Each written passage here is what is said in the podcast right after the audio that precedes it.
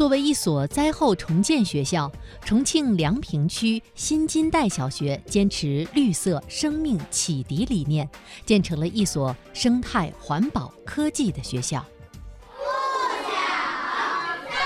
新金代小学历史久远，办学历史可以追溯到一九六六年。今年七十八岁的老人唐廷立回忆说：“改革开放前，简陋的教室、破烂的教室，